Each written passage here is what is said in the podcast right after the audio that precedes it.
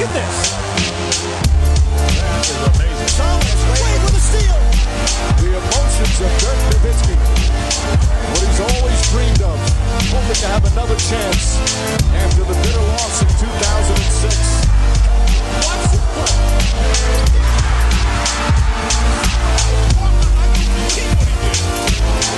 That is amazing. Hallo und willkommen zu Gut Next, dem deutschen Basketball-Podcast im Internet. Mein Name ist André Vogt und ich begrüße euch zu einer neuen Folge unseres kleinen, aber feinen Basketball-Hörspiels. Heute mit der Rapid Reaction Nummer 55 vom 4. März 2021 und die wird heute präsentiert vom NBA Weinkeller. Gestern Abend gab es die zweite Folge. Len Werle, einer der Gründer von Open Court Basketball und ich haben uns mal wieder hingesetzt. Jeder hat zwei edle Tropfen mitgebracht. Es gab auch einen edlen Tropfen von euch, sprich wir haben NBA Highlight Videos uns rausgesucht zu Spielern aus den frühen 2000er Jahren der NBA und ich will sie nicht spoilern, welche Spieler das sind, aber es war hochkarätig, es war ein bisschen nerdig, es war critically acclaimed. Ich kann nur sagen, äh, das ist echt ein Format, was extrem viel Spaß macht, weil Len ist nicht so alt wie ich, aber ein bisschen älter und ne, auch jemand, der natürlich mal NBA Finals war etc. Und das ist irgendwie so ein cooler Mix aus Highlight-Videos, wir reagieren, wir reden über die Spieler, wir bringen noch ein, einige Anekdoten äh, selbst, ähm, ne, wenn wir Spieler mal getroffen haben, wenn wir damals mit Spielern in Kontakt gekommen sind etc. Und ich denke, es lohnt sich. Von daher, wenn ihr Bock habt, twitch.tv slash André Vogt, da gibt's das Ganze schon on demand. Einfach mal reingucken. Und vielleicht dann wieder dabei sein. In zwei Wochen gibt's dann die nächste Folge. Und live ist es halt so, ihr könnt per Chat teilnehmen. Das haben wir gestern vielleicht ein bisschen vernachlässigt. Es wird ein bisschen mehr werden, dass wir eure Fragen auch beantworten etc. Von daher freut euch drauf. Kommt vorbei, twitch.tv slash André Vogt. News der Woche. Ja, sind wir mal ehrlich, relativ wenig gerade. Wir gehen in den All-Star-Break. Und traditionell ist das so die Zeit, wo alles sich so ein bisschen entschleunigt. Ne? Bis man dann in einem normalen Jahr zum All-Star Weekend fährt, wo sich Hinz und Kunz, die in der NBA was zu sagen haben, treffen, eben auch General Manager und danach geht dann, oder stellen wir schon beim Weekend, wir erinnern uns, äh, da gab es ja auch den einen oder anderen Trade, wurde nicht damals gerade Marcus Cousins am äh, All-Star Weekend getradet, ähm, ne, da geht's dann los, da geht dann die Gerüchteküche nochmal richtig an und äh, Richtung Trading Deadline normalerweise ist ja früher, klar, jetzt ist ja am 25. März, da wird's nochmal richtig heiß. Von daher sind wir gespannt, was kommt. Momentan ein bisschen wenig. Aber Casey Johnson zum Beispiel von NBC Sports Chicago hat einen interessanten Artikel geschrieben über Arturas Canichonas. Showas. Das ist ja der General Manager. Die Eltern werden sich erinnern, war auch mal ein sehr, sehr guter Spieler für Litauen und glaube ich für den FC Barcelona, wenn ich mich ganz täusche. Und ähm, hat er seit dieses Jahr, seit diesem Jahr, ne, das Zepter in der Hand oder seit na, Ende der vergangenen Saison. Und ähm, man war gespannt, wie er das Team so umbaut und was überhaupt jetzt passiert mit den Spielern, die er so ähm, geerbt hat. Und zum einen hat er in diesem Interview, und er ist einer, der nicht viel redet, ne? Man ist Litau. Die Jungs sind, glaube ich, eh mal ein bisschen, äh, da, da sind die Lippen eher, eher schwer auseinander zu bekommen. Und hat aber jetzt zum einen gesagt, er ist ein Riesenfan von der Arbeit von Billy Donovan und Johnson liest in die anderen Aussagen mit hinein, dass er auch ein Riesenfan mittlerweile ist von Zach Levine und Laurie Markan und dass das so die Grundsteine des nächsten Bulls-Teams sein sollen interessante Aussage, auch mit Folgen, denn Markan wird Restricted Free Agent, da darf man gespannt sein, was das für die Zukunft des Finnen bedeutet. Ähm, ne, denn da gibt es ja auch andere Teams, die vielleicht Begehrlichkeiten haben, zieht also Chicago mit allem gleich, was kommt. Da darf man gespannt sein. Keiner von beiden ist beim Dunk-Contest dabei. Das ist im Fall von Markan verkraftbar. Im Fall von Levine sagt man, ah, schade, er ist doch eh da. Hätte doch mitmachen können. Aber es gibt auch andere, die abgesagt haben. Und äh, da ist jetzt auch eine Liste ähm, mal nach außen gelangt. Sein Williams hat gesagt, nee, nee, danke, gerne, aber heute nicht. Anthony Edwards hat abgesagt, Jalen Brown hat abgesagt, Miles Bridges hat abgesagt und festhalten, Alex Caruso. Und äh, bei allen anderen Namen sage ich, hey, ja, cool, ne? Das sind Athleten, das sind Danker. Aber Alex Caruso, what? Ich meine, äh, klar, ab und zu zieht er mal einen Dank, äh, immer dann, wenn er so, so reinkattet und kriegt dann den Ball clever und dann lässt das ein, einschlagen oben. Geil, immer mit einer Hand, auch geil. Aber für einen Dank-Contest, also ich dachte, meine erste Reaktion war, Moment mal, hat die NBA immer noch diese, diese, diese gefakten Photoshop-Bilder vor Augen vor ihm, wie er da äh, im Kraftraum steht und dachten, die, der hat sich jetzt auch mega, mega Waden antrainiert? echt nicht, nicht ganz zu verstehen, warum man Caruso dabei haben wollte. Und natürlich auch schade, dass Williamson und Edwards das, das nicht machen wollen. Brown Bridges sicherlich auch, aber die ersten und beiden, ich glaube, die wollten wir schon sehen. Ähm, dabei sind Anthony Simons von den Blazers, Obi Toppin von den Knicks und Cassius Stanley von den Na? Von den Pacers. Ich habe es auch nicht gewusst. Auch kein Wunder. Cassius Stanley spielt dieses Jahr, glaube ich, 2,9 Minuten pro Partie ähm, in Indianapolis. Von daher hoffe ich mal, dass er es so drauf hat wie Derek Jones Jr., der da damals auch so mehr wie aus der G-League raus verpflichtet wurde für einen Dunk-Contest. Und ich habe jetzt schon viel gelesen von Leuten, die gesagt haben, oh, das wird super mies und oh, wir sind die Typen. Klar, das ist nicht die große Star Power. Ähm, die Absagen ne, sind dann doch eher dann die bekannteren Namen gewesen. Hoffen wir einfach, dass die drei Jungs sag ich mal so, Jared Green-mäßig unterwegs sind. Also vielleicht so Spieler, die jetzt nicht unbedingt ganz vorne äh, in, bei ihren Teams stehen, nicht ganz von Rotation, aber die einfach Danks drauf haben. Stanley, würde ich sagen, bin ich echt gespannt. Das ist mir so der International Man of Mystery, auch wenn er nicht international ist. Ähm, Top End, weiß ich nicht, Big Man hat immer schwer. Simons, ja, wüsste jetzt nicht, dass ich da großartige Dank-Highlights schon mal gesehen habe von ihm äh, im Trikot der Blazers, aber warten wir es ab. Halbzeit, deswegen auch nur drei Leute. Mal gucken, wie überhaupt der Modus ist. Ähm, ansonsten, die Teams werden heute Nacht gewählt. Ja, ne, Dreierschützen gibt's auch, die dabei sind. Ähm, mal gucken. Ich, ich denke, das kann, kann eine gute, gute, gute ähm, Geschichte werden. Kader der Rising Stars Challenge stehen auch fest, allerdings wird das Spiel nicht stattfinden. Die haben mir nur gesagt, gut, wenn wir schon mal sowas jetzt über die Bühne bringen, dann lass uns auch kurz nochmal hier wählen, äh, die, die Rising Stars Teams ja, ist jetzt einfach nur relativ wertlos halt. Im US-Team, LaMelo Ball, Anthony Edwards, Edwards, Tyrese Halliburton, Tyler Hero, DeAndre Hunter, Calvin Johnson, John Morant, Michael Porter, Zion Williamson James Wiseman. Da gibt es, glaube ich, keine großartige Überraschung. Und im World Team Precious Achuva, Nickel Alexander Walker, Danny Avdija, RJ Barrett, Facundo Campazzo, Rising Star, hat ein bisschen Vibes von Avidas Sabonis damals. Brandon Clark, Lou Dort und Rui Hachimura, Theo Maledon und Michael Mulder. Von daher, ja, das wäre schon eine relativ klare Sache, denke ich, auch geworden für äh, Team USA. Und Team Canada ist es ja eigentlich das Team World, ja. Vier Mann aus, äh, fünf Mann aus Kanada. Eben Walker, Clark, Dort und Mulder. Kanada, äh, wirklich eine, eine aufstrebende Basketball-Weltmacht. Ansonsten ein bisschen Trade-Gerüchte gibt es schon. Austin Rivers bei den Knicks zuletzt aus der Rotation rausgefallen. Da pfeifen es die Tauben von den New Yorker Dächern der ist zu haben. Mal gucken, äh, wer da Interesse hat. Und JJ Reddick, der wurde ja schon lange in Verbindung gebracht, so mit, ja, der, der East Coast. Seine Familie lebt ja noch in Brooklyn. Deswegen auch durch mit den Nets, den Knicks, den Celtics, den Sixers. Aber jetzt haben sich auch wohl zwei West-Teams interessiert gezeigt. Die äh, Pelicans warten natürlich darauf, dass es wirklich ein Angebot gibt, dass man vielleicht jetzt keinen Buyout äh, installieren muss, sondern dass man wirklich auch einen Gegenwert bekommt. Und die beiden Teams, die im Westen zit sein sollen, sind die Dallas Mavericks und die Denver Nuggets, wo so der erste Impuls ist, okay, klar, mehr Shooting, immer gut, aber äh, heißt das jetzt in dem Fall bei den beiden Defensiven, die die momentan aufstellen, dass die das total aufgegeben haben, hinten zu verteidigen? Oder ist es halt so, dass man mittlerweile Reddick sieht als, als Kyle Korver, einer, der reinkommt, ein paar Dinger schießt und dann aber schnell wieder runter, bevor es defensiv zu fragwürdig wird? Bin ich sehr gespannt. Äh, wie gesagt, Reddick verdient auch ein bisschen Geld. Einen wirklichen Trade sehe ich eventuell natürlich aus, aus Sicht zum Beispiel der Mavs, wäre es natürlich cool, wenn man irgendwie so 10, 12 Millionen irgendwie loswerden könnte, weil Reddicks Vertrag auch ausläuft. Aber ähm, auf der anderen Seite bin ich sehr gespannt. Also ich glaube, bei Reddick, ähnlich wie auch bei, bei Andre Drummond, würde ich eher sagen, es läuft Richtung Buyout hinaus. Und heute begrüße ich an dieser Stelle mal wieder Ole Freax vom Korpiger Podcast von Spox.com. Ole, wie geht's dir? Moin Dre, alles gut soweit und selbst? Ja, ich, ich bin bereit für den All-Star-Break, das, das sage ich dir ganz ehrlich, auch wenn ich das Ganze, ja, nachvollziehen. das Ganze am Sonntag noch kommentieren muss, äh, oder muss, darf. Sonntag auf Montag, aber, aber Bock auf die Pause habe ich dann schon. Wo danach geht's auch direkt wieder weiter mit Trading Deadline, kommt direkt wieder wahrscheinlich, denke ich mal, ziemlich viel Stress auf uns alle zu, aber hey, es gibt andere Jobs, die, denen geht's vielleicht ein bisschen schlechter momentan. Und auch im Basketball gibt es jemanden, der es vielleicht ein bisschen schlechter geht, gerade weil er keinen Job mehr hat und über den wir heute kurz Eingang sprechen, bevor wir dann äh, zu einem größeren Thema kommen. Und zwar Lloyd Pierce, entlassen worden bei den Atlanta Hawks. Und ähm, ich weiß nicht, wie es dir ging, als ich das gehört habe, dachte ich erst so, ah, okay, wundert mich jetzt schon ein bisschen. Wie war deine erste Reaktion auf, auf diese Entlassung?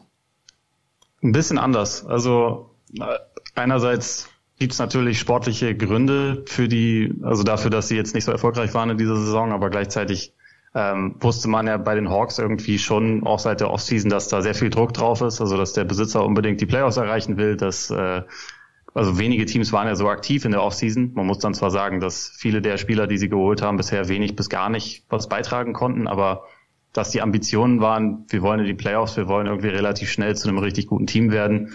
Ähm, das war ja klar und das ist halt bisher nicht passiert. Und was ich halt auch ganz interessant fand, war, dass jetzt schon vor ein, zwei Wochen hatte hatte Pierce selbst mal ein Interview gegeben, in dem er relativ offen gesagt hat, dass das ja, dass das schon ganz gut sein könnte, wenn es so weitergeht, dass er demnächst rausfliegt.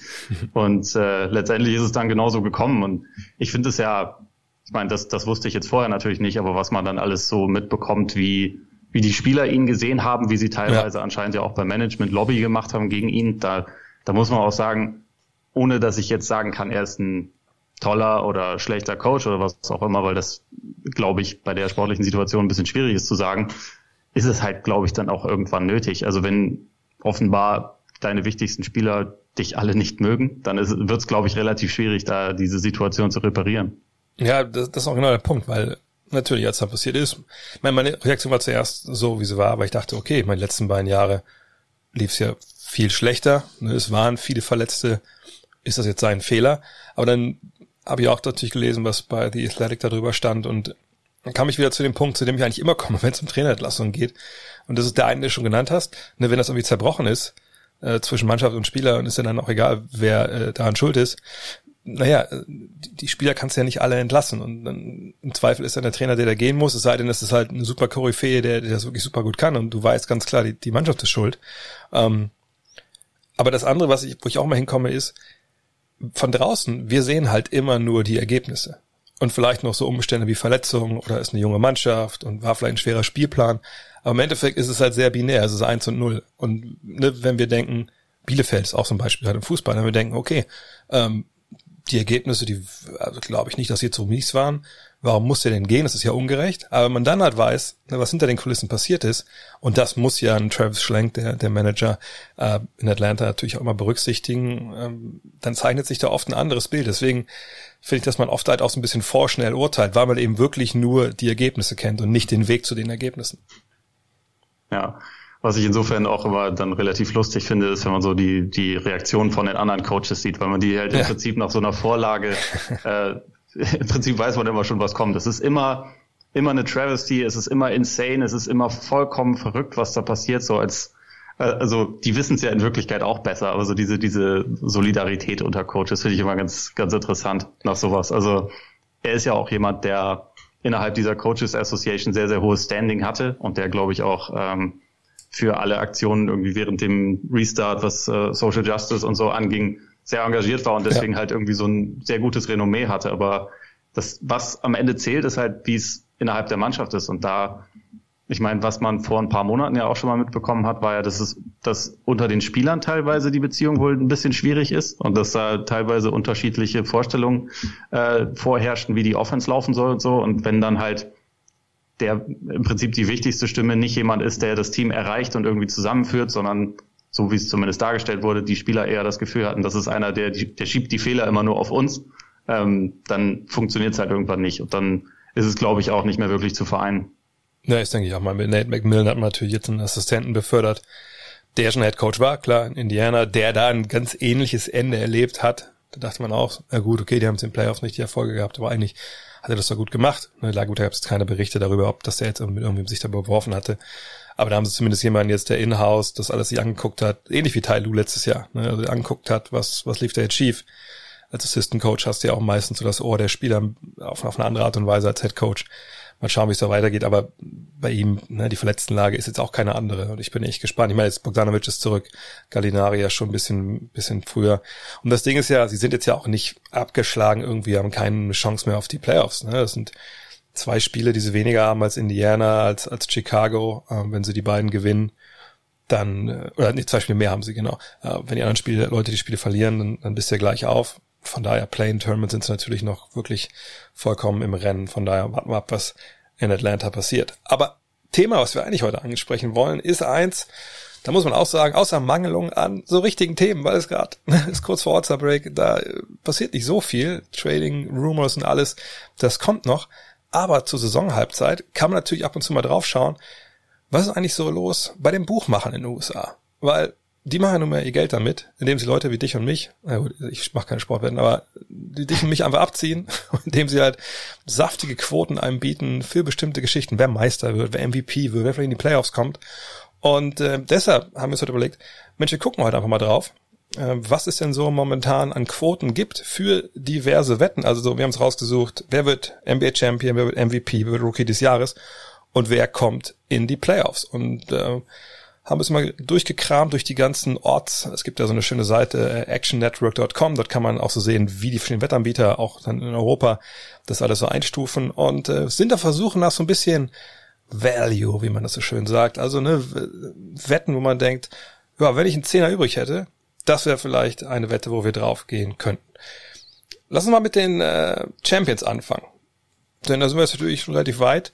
Und ähm, ich glaube, wir nehmen von mal hier diese Consensus-Leiste, da wo quasi zusammengefasst ist, was die verschiedenen Wettanbieter, und das sind echt eine Menge, die sie hier zusammenfassen, so denken. Und dann sieht man die Lakers, und ich muss dazu sagen, die Amerikaner machen es ein bisschen anders. Ne? Bei uns gibt's ja diese Wettquoten, ne? dass ich 1 zu 2,5, was ich du setzt einen Euro, kriegst 2,5 Euro zurück.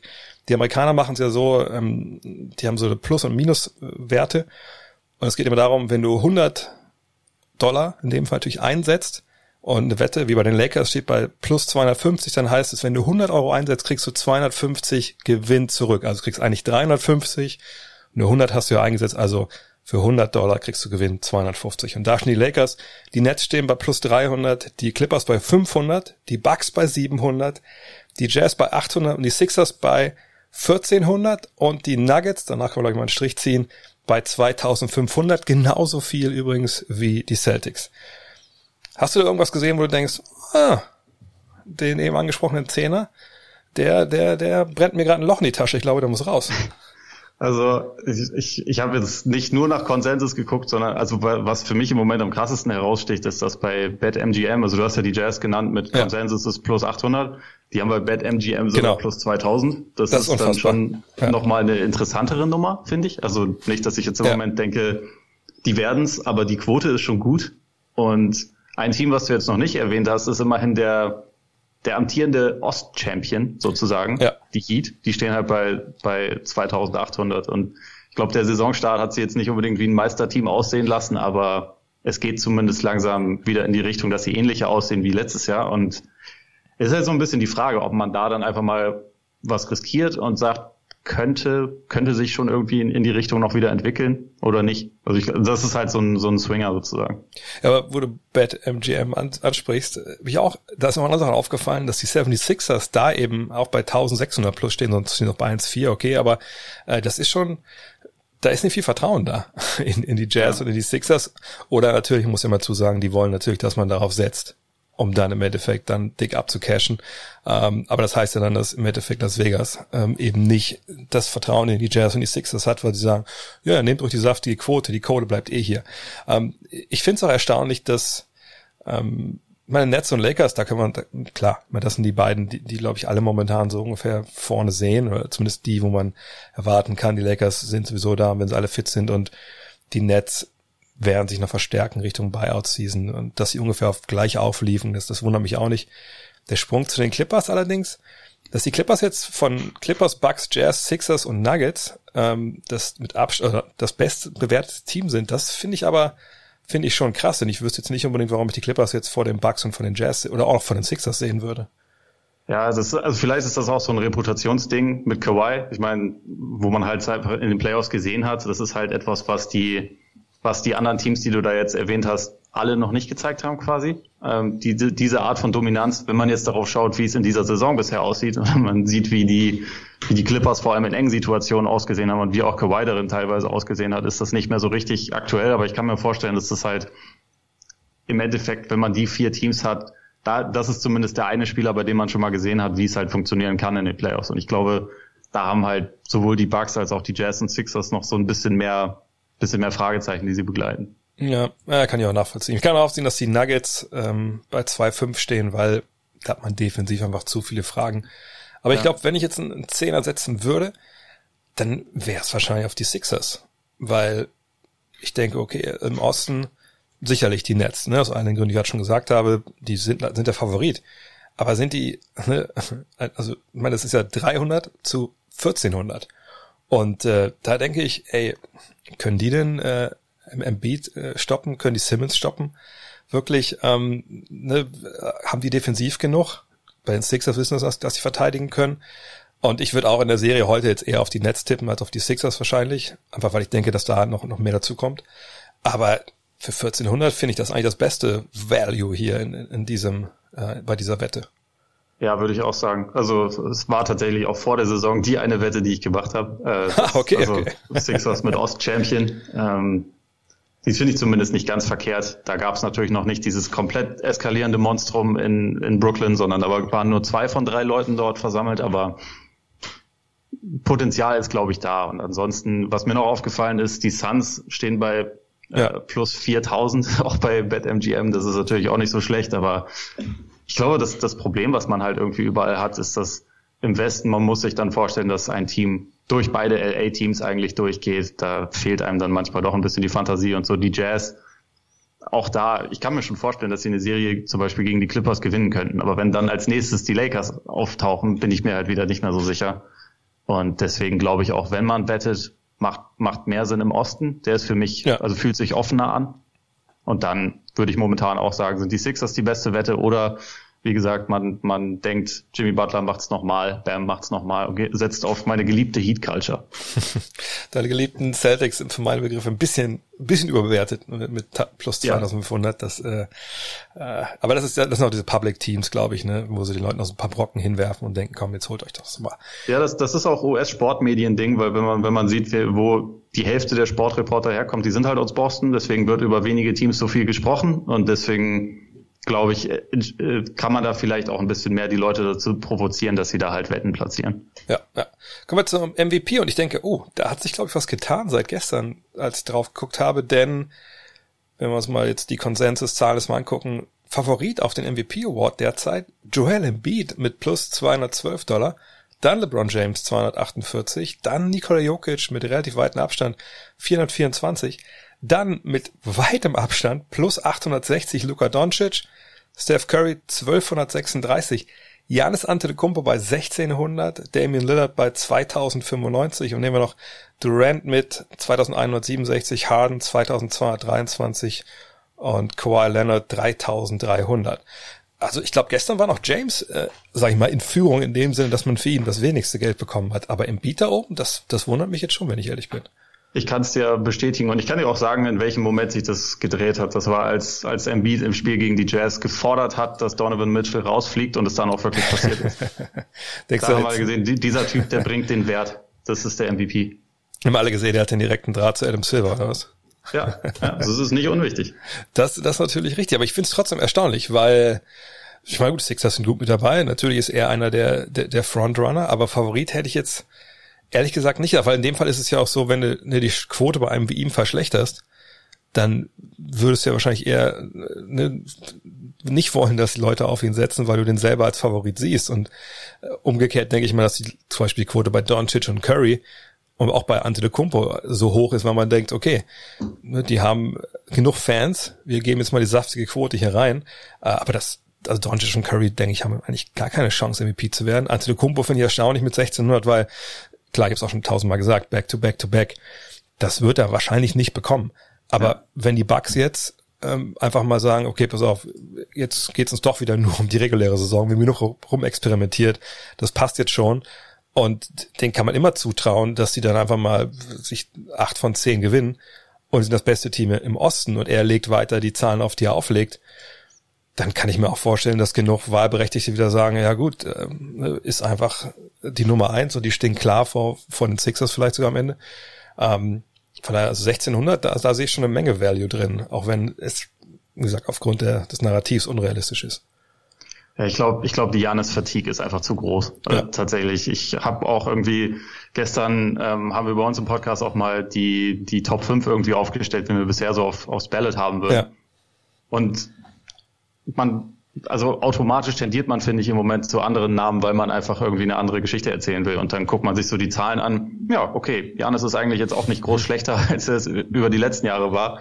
Und er, letztes Jahr war er fast einstimmig MVP und jeder, jeder war sich irgendwie ziemlich im Klaren darüber, er muss es sein. Und ich glaube einfach, dass diese, dass dieser Faktor schon relativ stark ist. Also für mich, ich, ich habe jetzt eine andere äh, Value Bet identifiziert hier, ähm, wo ich jetzt auch nicht unbedingt weiß, ob da das Narrativ das dann zulässt, aber wo man es zumindest mal riskieren könnte und das ist halt Harden mit ja. äh, 2223 momentan, auch kannst du teilweise auch plus 3000 kriegen und das ist halt ich ich kann mir halt vorstellen, dass viele Leute ihn abstrafen werden dafür, wie er sich verhalten hat in Houston, wie er seinen Wechsel provoziert ja. hat oder erzwungen hat. Ich glaube, also ich würde das selber wahrscheinlich auch machen, aber gleichzeitig seitdem er in Brooklyn ist, ist er vielleicht der beste Spieler der Liga. Ich bin mir nicht so ganz sicher, aber er liefert schon auf einem absurden Level momentan ab und alle feiern ihn auch dafür ab, dass er äh, im Gegensatz zu den letzten Jahren auf einmal fröhlich ist auf dem Feld, dass er halt den Ball bewegt und so. Dass da, also ich habe das Gefühl,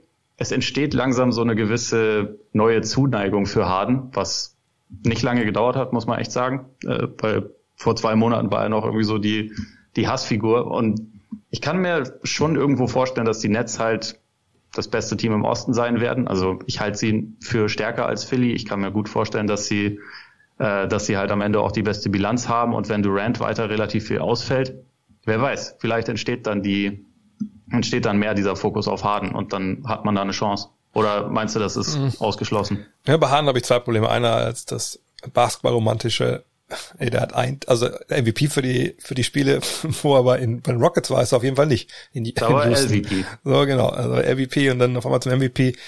Und äh, ich, ich glaube, was wahrscheinlich auch ein Grund dafür ist, warum Embiid da so weit vorne steht und, und warum Durant und Harden relativ weit hinten stehen, ist, ich meine, Harden hat natürlich einfach diese krassen Mitspieler, ja, mit, mit Irving ja. und mit Durant und da wird sicherlich einige geben, die sagen, ja gut, ich meine, die Assists spiele ich auch. Wenn ich neben den beiden rumlaufe und dann passe ich in den Ball, die werfen rein, da kriege ich jeweils drei Assists, da habe ich nichts gemacht, da bin ich schon bei sechs und den, den Rest, das muss man einem wie Harden ja auch zutrauen. Um, und das ist, glaube ich, auch ein Grund, warum mein Beat vielleicht ganz vorne steht, dass man denkt, okay, wen hat der eigentlich? Und ich glaube, bei, bei vielen ist Ben Simmons eben nicht auf dem Level im, im Kopf, auf dem er eigentlich sein müsste, weil er eben nur, was macht er, 14 Punkte, 15 Punkte. Ähm, ne, ich glaube, den sehen die Leute nicht so als Superstar. Und Tobias Harris, auch wenn er natürlich auf Ortster-Niveau agiert bisher, ist, glaube ich, auch einer, wo der allgemeine Fan sagt, ja, nee, so geil ist der halt auch nicht weil die auch sich natürlich nicht so mit den Zahlen beschäftigen. Sollte natürlich eigentlich bei den Wahlberechtigten anders sein, aber haben wir letzten Jahr ja auch gesehen, als es dann auf Reddit diese Auflistung gab, wie einzelne Journalisten abgestimmt haben. Ja. Da hat sich auch nicht jeder die tiefsten Gedanken gemacht. Von daher, ähm, ich, ich bin echt gespannt. Und Antetokounmpo, ja, wie gesagt, ich denke auch, dass die Fatigue halt da ist. Krass finde ich halt, unsere Freunde von Bad MGM, die, die haben ja ganz andere Quoten. Also bei denen ist Doncic Favorit. mit 450. Ja, meine, trinken die da? Also, na gut, klar, sind Las Vegas, aber, ne, und dann siehst du halt, Durant ist mit 600, auch einer der Favoriten. Ähm, Harden steht bei 3000. Haben Sie da vielleicht einfach noch die Werte von vor der Saison, frage ich mich gerade? Also wenn Weil ja, dann... ja Doncic bei relativ vielen Plattformen ja, ja. tatsächlich der, der Betting Favorite. Aber dann sollten das relativ schnell beenden, also Sonst gehe ich da auch noch mal rein. Weil wer, weiß, wie, wer weiß, wie aktuell das auf deren Seite dann wirklich noch ist. Also wenn man, wenn man sich so anguckt, äh, das äh, sieht schon sehr schief aus. Auf der anderen Seite, wenn du es überlegst, ja gut, ich meine, Anthony Davis haben sie bei 1800. Und ich meine, man kann ja draufklicken auf Bad Now. Ich mache es kurz mit nebenbei. Vielleicht kann ich hier nebenbei noch, noch, noch, noch schneller Marken machen. Ja, Aber, hau mal raus. Obwohl, ja, ich glaube, ne, jetzt muss ich ja anklicken, wo ich, wo ich wohne. Ich wohne in Michigan. Aber Immerhin haben sie äh, Jamie Foxx als, als Testimonial. So, warte mal, jetzt bin ich bei, bei MGM Michigan. Ich glaube, das ist jetzt schon total illegal, was ich, was ich hier mache.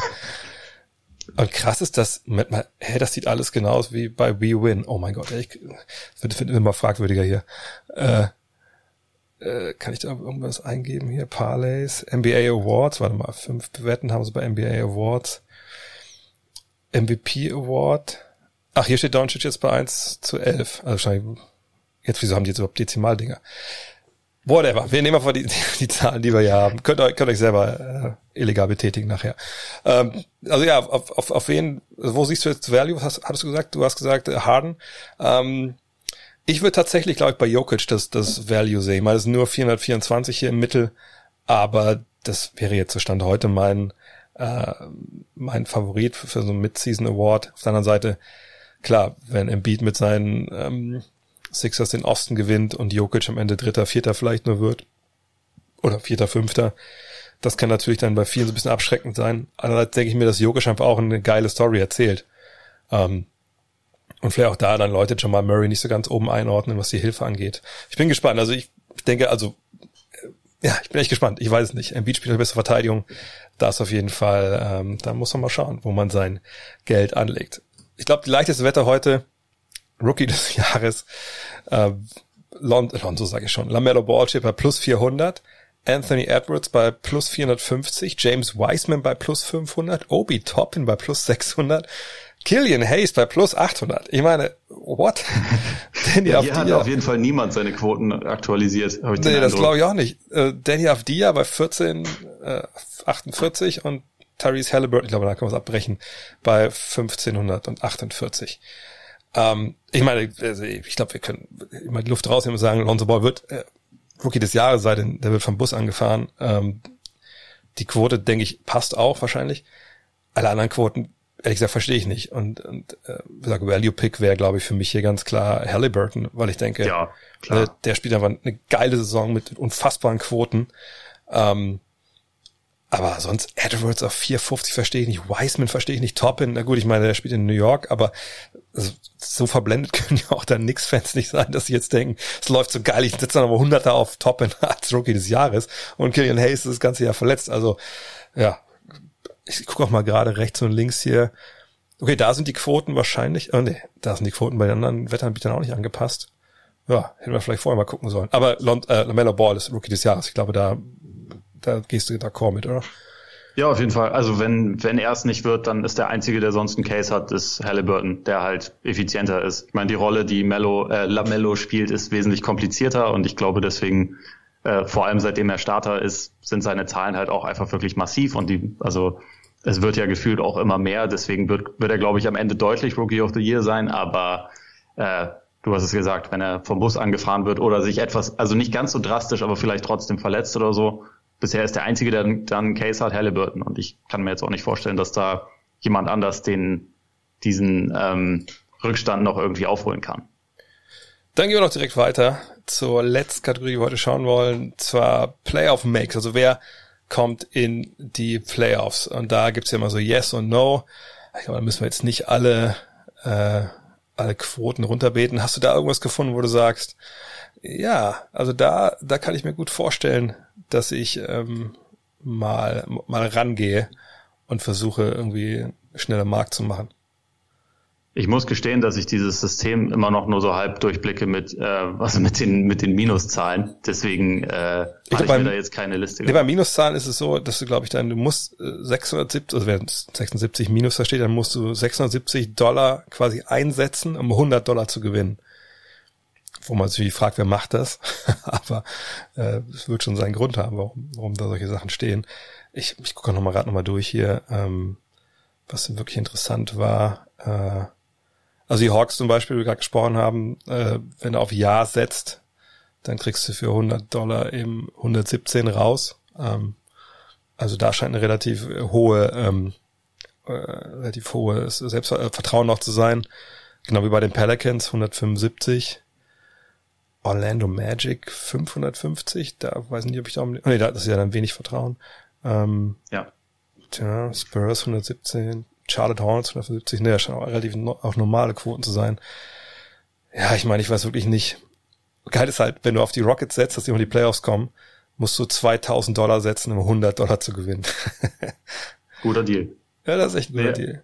Ich also ein, ein Team, was ich äh, im Moment ganz interessant finde von der Quote, wär, wären die Wizards mit äh, Yes plus 240. Ich halte das für ich meine, im Osten sind wir momentan sowieso in einer Situation, wo abgesehen von drei Teams vorne alle sehr, sehr nah beieinander sind und wo ja. sich das irgendwie noch nicht so richtig sortiert hat. Jetzt mal abgesehen von irgendwie Detroit oder so, die man sicherlich eliminieren kann. Und bei den Wizards, die sind halt momentan, werden sie halt nicht wahnsinnig hoch gesehen, was auch äh, richtig ist, weil sie halt eine, eine schwache erste Saisonhälfte gespielt haben. Aber ich sehe da qualitativ schon zumindest die Chance, dass sie dass sie noch ein, zwei Teams hinter sich lassen können. Und die Frage ist dann halt hier, zählt es dann, wenn sie im Play-in-Turnier sind und sich da durchsetzen? Weil ich kann mir schon vorstellen, dass sie die unter die ersten zehn kommen und dann ein Spiel mit der Star Power von, von Beal und Westbrook irgendwie gewinnen können. Deswegen wäre das für mich ein Team, wo man sagen könnte, da da ließe sich ein bisschen was investieren. Ja, ich denke auch, dass Washington, also von allen Teams, die jetzt nicht unter den Top 10 sind, und äh, das sind ja dann Atlanta, Washington, Cleveland, Orlando, Detroit. Also Cleveland und Detroit vertraue ich gar nicht, auch wenn das in Cleveland zuletzt wieder besser lief.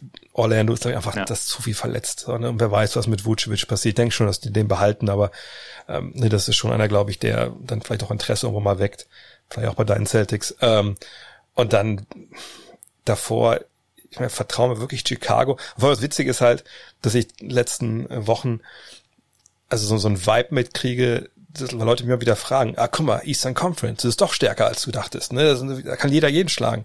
Wo ich so denke, ja, ja, gefühlt ja, weil einfach alle schlecht sind ab ja, Platz das ist 5. Kein, so. kein positives Merkmal. Ja, das ist einfach das ist unteres Mittelmaß, was wir da halt sehen. Ja, ich meine, sagt, wenn wirklich nur fünf Teams in deiner Liga die Hälfte ihrer Spiele gewinnen, gut, das kann man nicht sagen, Miami, Toronto, Charlotte, ne, gewinnen die ein Spiel, sind ja auch mit da oben mit, also die auch bei 500, okay, verstehe ich alles. Ich denke auch Miami wird sicherlich noch äh, New York und auch Boston kassieren, aber ähm, ne, darunter ist einfach viel, viel Mittelmaß so und äh, ich bin vollkommen bei dir. Also Washington sehe ich auch. Die hatten ihren Covid-Ausbruch. Ne, sicherlich kann es immer noch mal einen geben, keine Frage. Aber das ist ja das Ding. Hätten die den nicht gehabt, da bin ich mir sicher, dass die drei, vier Spiele mehr gewonnen hätten. Und dann wären die jetzt schon auf einem Playoff-Platz. Und ja. ich weiß nicht, wie stabil wirklich Chicago ist. Ähm, Chicago Atlanta. hat aber wiederum auch super Quoten. Plus 550 für Playoff-Teilnahme ist halt auch schon was, was man machen kann, wenn man bedenkt, irgendwer von den mittelmäßigen Teams setzt sich halt durch. Und dann dann macht es ja in dem Fall einfach, glaube ich, Sinn, auf das Team mit der besten Quote zu setzen. Ja, die Frage ist halt, ich glaube, du musst schon dann auf ein Team setzen, genau wie du sagst, wo du davon ausgehen kannst, okay, also ne, die Commons Playing Tournament, weil ich meine, es ist ja Platz 7, 8, 9, 10, das ist ja genau ne, diese Range, wo die Leute sind, wo es dann halt wahrscheinlich, ne, wo es gute Quoten gibt. Und dann hast du dann aber genug Leute, um in einem wirklich in zwei Do-or-Die-Games oder in einem, je nachdem, wo du stehst, äh, ne, dann dazu gewinnen. Und in Chicago hätte ich so das Gefühl, naja, gut, klar, Zach Levine dieses Jahr, das ist Wahnsinn, was der Junge spielt, richtig, richtig gut, aber, aber ist da genug? Ist das nicht eine Truppe, die vielleicht ein bisschen zu jung ist für so eine, so eine Drucksituation?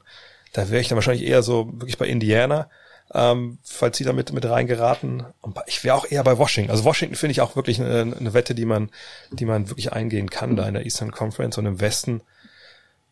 Puh, das ist natürlich, ich meine, im Westen ganz ehrlich, also, na gut, auch da sehen wir die ersten fünf, weil die ersten vier, ne? Utah, Phoenix, die LA-Teams. Ich glaube, die haben da mit der ganzen Sache natürlich gar nichts zu tun. Und da drunter aber mit Portland, finde ich, dann gehen wir von Portland runter bis, ja, wahrscheinlich bis, bis, bis zu den Pelicans. Ich weiß nicht warum, bei Oklahoma City und Sacramento, da habe ich kein Vertrauen zu. Und ne, von denen wird's dann halt einen treffen, der halt äh, dann nicht dabei ist. So. Und, aber ich bin mir relativ sicher, dass es dann ein Team trifft. Ja, Golden State, Memphis, New Orleans, so von den dreien. Aber setzt man auf einen von denen? Ähm, ich weiß nicht, also richtig. Pelicans ist jetzt auch keine, keine gute Quote. Es sei denn, man tippt auf No. Ähm, San Antonio. Na, so richtig. Also mich springt da vielleicht nur, nee, so richtig springt mich da eigentlich nichts an, wenn ich eigentlich ehrlich bin im, im Westen oder, oder siehst du da irgendjemanden? Ich, also man, man könnte, äh, wenn man das teast, halt kombinieren, dass man sagt, die Pelicans schaffen es und die Warriors schaffen es nicht, zum Beispiel. Das geht dann, natürlich, äh, ja. Dann hast du da schon ein bisschen was da drum. Also bei, bei Golden State, ich würde jetzt, stand jetzt zwar davon ausgehen, dass sie wahrscheinlich die Playoffs erreichen, aber da ist es halt einfach so, alles, was sie positiv machen, hängt eigentlich an zwei Spielern. Und wenn man ganz streng drauf guckt, vor allem an einem. Ja. Und wenn da halt, also wenn Steph ausfällt für ein paar Wochen oder wenn, wenn Draymond ausfällt für ein paar Wochen, dann ist, ist man da, glaube ich, ganz schnell äh, in einer Ab Abwärtsspirale und dann können die da halt auch relativ leicht rausfallen und dann, also das wäre was, worauf man jetzt setzen kann, wobei die Quote jetzt auch nicht wahnsinnig berühmt ist, aber ich glaube, das wäre so der, der große Name, gegen den man am ehesten noch setzen könnte. Ja, ansonsten sind es ja echt nur so 200er Quoten, ne, bei denen die unten drin stehen. Von daher, da würde ich vielleicht, ich, ich weiß, ich, schon, ich höre schon raus, du halt der Profi bist, der hier mit Parlays und ähnlichem kommt.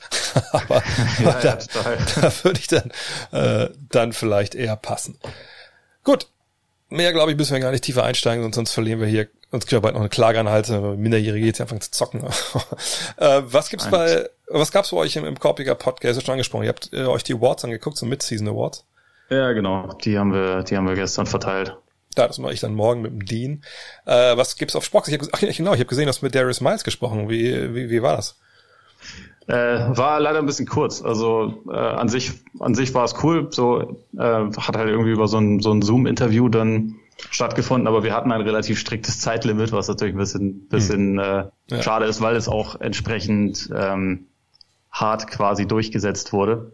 Aber, Ja. aber er war cool. Also fand ich schon ganz interessant. Ja, das, ich finde, er ist dann auch so ein Typ, man ist ja schon länger aus der Liga, aber das sind so genau die Jungs, die du halt willst, diese, jetzt kann ich dir erzählen, Jungs, weißt du, die dann auch, Ja. und deswegen mal in seinem Podcast, und, ja, ist ja nicht nur seiner, aber in, in dem Podcast, wie ist er, Knuckleheads, ne, äh, Genau. Podcast, das ist, ist ja einfach auch genau das, was man halt hören will, einfach Jungs, die dann unverblümt äh, einfach erzählen äh, und aber einen guten Zugang zu den, zu den Spielern haben, weil sie selber halt waren.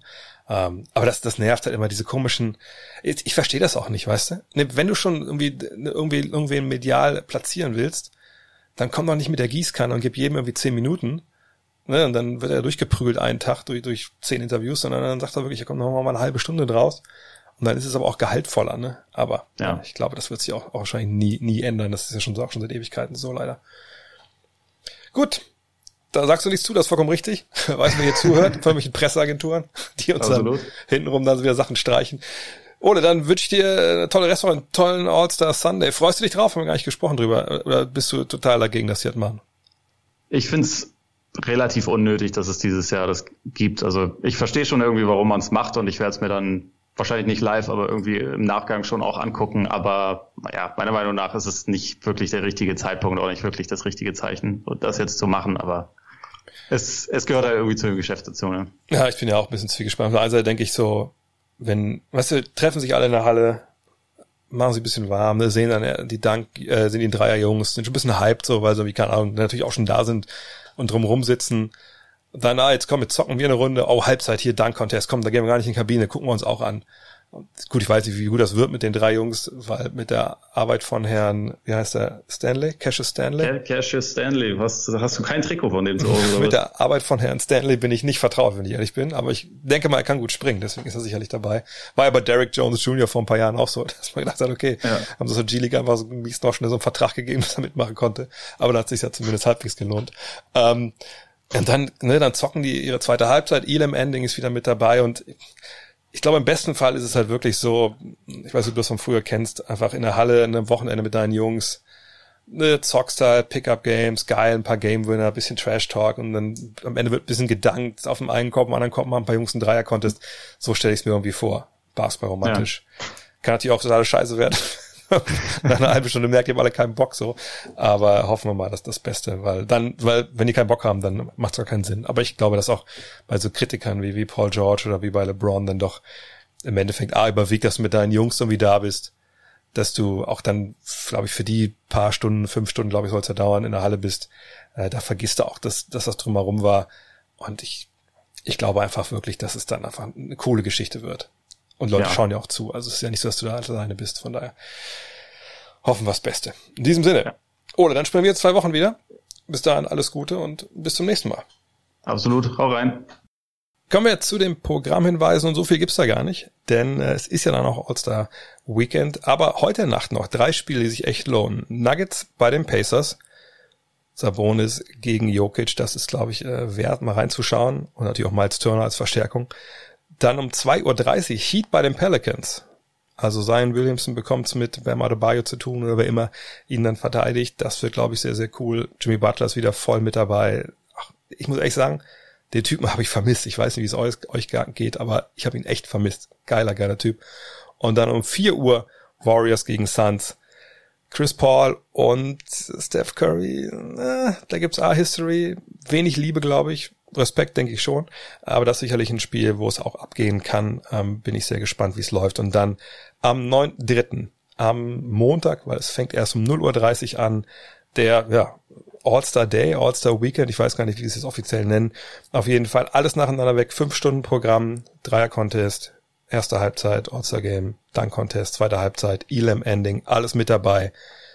Ich auch kommentiere das Ganze zusammen mit Martin Gräfe. Da freue ich mich drauf am in der Nacht von Sonntag auf Montag 0.30 Uhr bis 5.30 Uhr. Und daran anschließend heute das Google des Tages. FTW, also ne, for the win, aber FTW abgekürzt, Elam, E-L-A-M und Ending, E-N-D-I-N-G.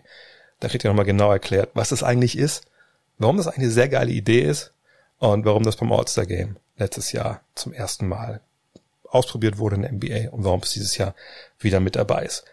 In diesem Sinne, das war's dann schon für heute.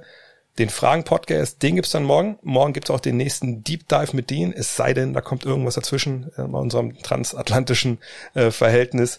Ich hoffe, ihr seid dann wieder dabei. Ich hoffe, ihr checkt noch den NBA Weinkeller ab auf twitch.tv slash André Vogt. Und falls ihr wirklich noch irgendwie, falls ihr Prime-Kunde seid, ne, einfach euer Twitch-Konto mit Prime verbinden. Das geht da in den, glaube ich, Kontoeinstellungen. Dann könnt ihr sogar euer free, also für euch gratis Prime-Abo dalassen. Das würde der ganzen Sache sehr helfen. In diesem Sinne, wir sprechen uns morgen dann schon wieder, wahrscheinlich sogar zweimal. Bis dahin, euer André. Hello.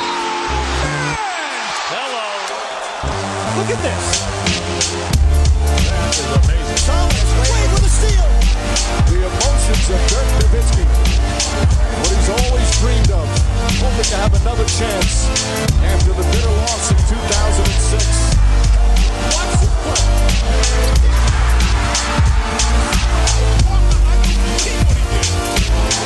That is amazing.